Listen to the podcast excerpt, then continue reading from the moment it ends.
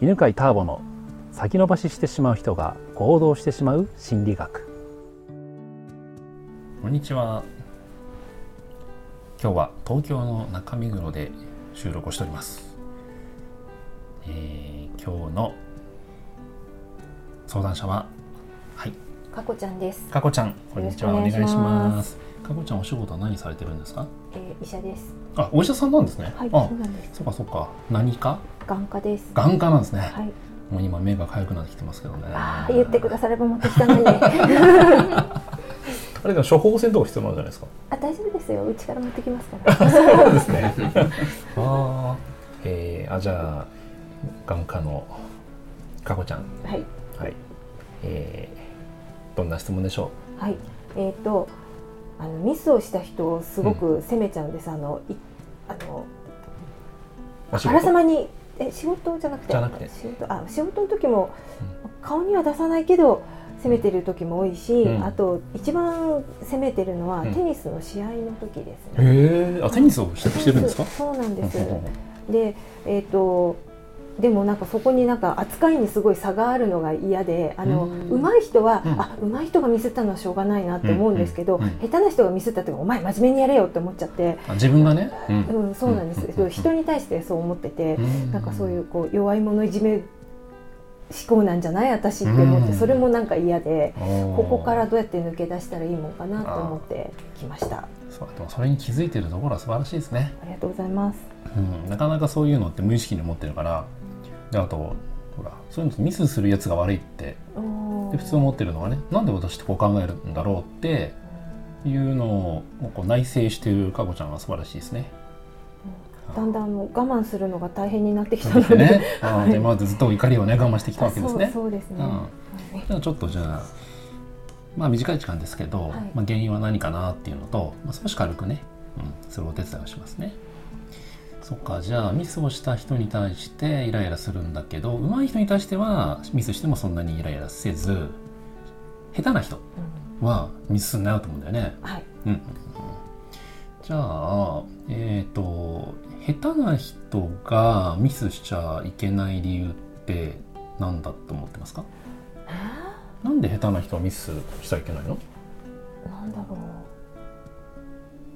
なんか真面目にやれよって思ってるんですよねそういう時って。真面目にやれよね、うん、あじゃ真面目にやったらミスはしないだろうって感じ？ああそうなのかもしれません。ってことはミスするイコール真面目にやってない。あそっかそうですね、はい、じゃあミスするなじゃなくて真面目にやれと。あそっか。はいそうですね。怒ってるんですね、あそっか。はい。っていう感じ？あそっかな。そう？うん。ちょっと真面目に。真面目にやれよって思ってるか。ら。もっとちゃんとやったらま失敗しないだろうって感じ。そそうですかね。うん、あれ？まあいいよゆっくりで。はい。全然ゆっくりで、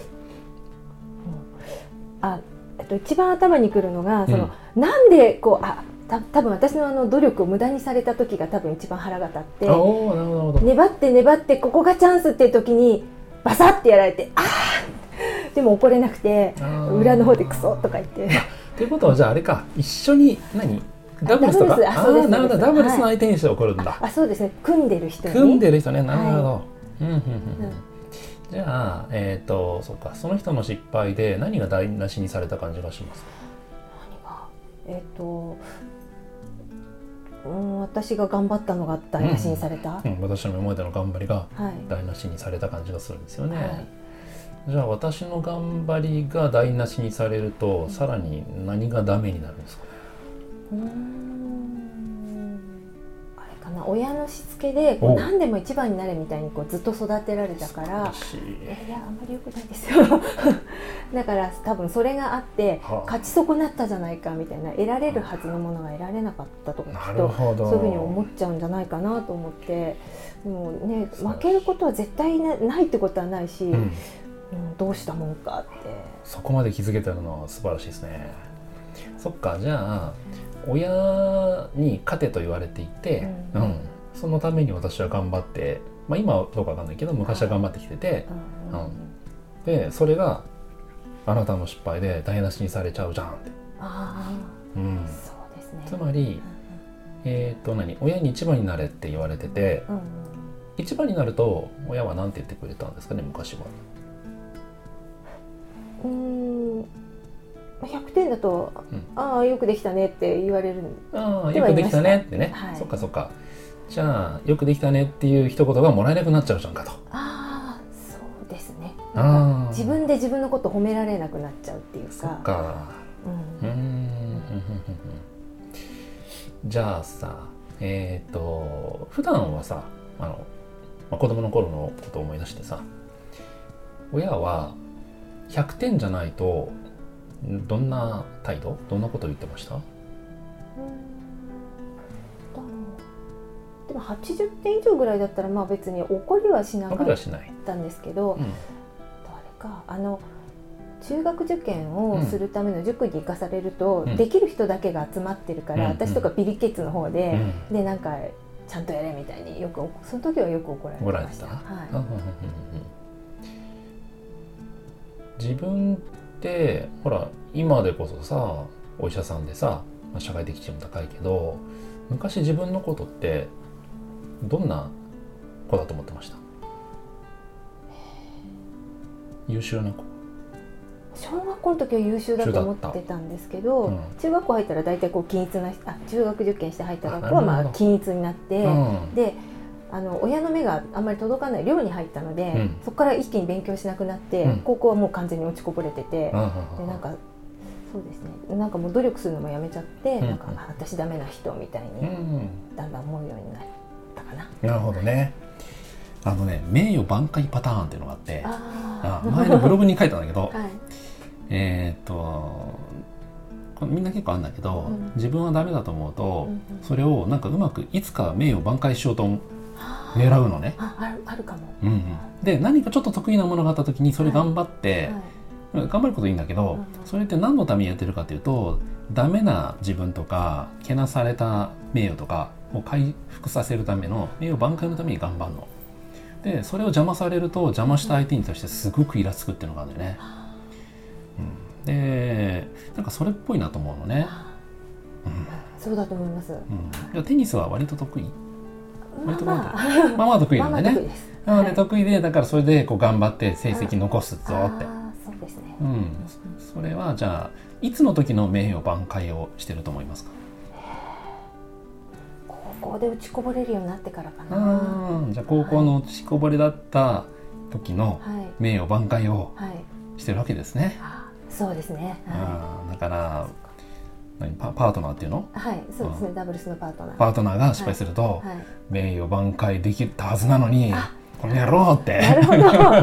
お前のせいだぞって。そうお前のせいだぞってチャンス逃したじゃんかって私は頑張ってきたんだぞって、うん、ってなってたんだろうね、はい。うん、じゃあどうしたらいいかっていうと,、えー、と出発点が私はダメだったっていうあ私の名誉はボロボロだったみたいなあ。っていうのを変えないとずっと名誉挽回パターンが続いちゃうのね、うん、じゃあさ、えー、と高校の時のダメダメだった私、うん、具体的に何がダメだったんでしたっけ？えーっと高校入ったら勉強全然ついていけなくなって、で最初はちょっと努力してみたんですけど、努力して追いつかないぐらいにもうなんか落ちこぼれてたんでもう、うん。ある日突然努力するのやめてもうそこから完全に投げやり生活になっちゃって、はいじゃあ勉強で落ちこぼれだった私、はい。うん、それって実は名誉が何あの怪我された？ダメだったんじゃなく実はそれはそれで何かの役に立ってるとかあれはあれで丸だったっていう見方にしたいんですけどはい。じゃあその経験があったからこそ得ているものって何でしょうね、うん。できない人の気持ちをうん。こう汲み取ることができる、素晴らしいですね。多分ずっと優秀だったらできない人の気持ちは分かんないだろうね。そうですね。う、ん。で落ちこぼれてるのってなんかねやっぱり嫌だしうん。うん嫌な嫌だなって思う気持ちも分かんなかったかもしれませんね。うん、って考えたら、うん、それってあのダメだった時期じゃなくて実はその人の気持ちを汲むための学ぶための大事な時期だった、はい。うん、ですよね。って考えてみたらば、えー今後ね名誉挽回パターンがちょっと緩くなるかもしれませんね。はい。感想を。はい、あのえっ、とこの怒り方私異常だなと思ってて、うんちょっと頭おかしくなってきたのかもと思ってたんですけど、あの原因がはっきり分かってうんよかったです。よかったですねはい、あのちょっと広い心になれるかもしれません。うんね はいはい、素晴らしいありがとうございますありがとうございました。この番組は犬飼ターボ、ナビゲーター竹岡由伸でお送りしました。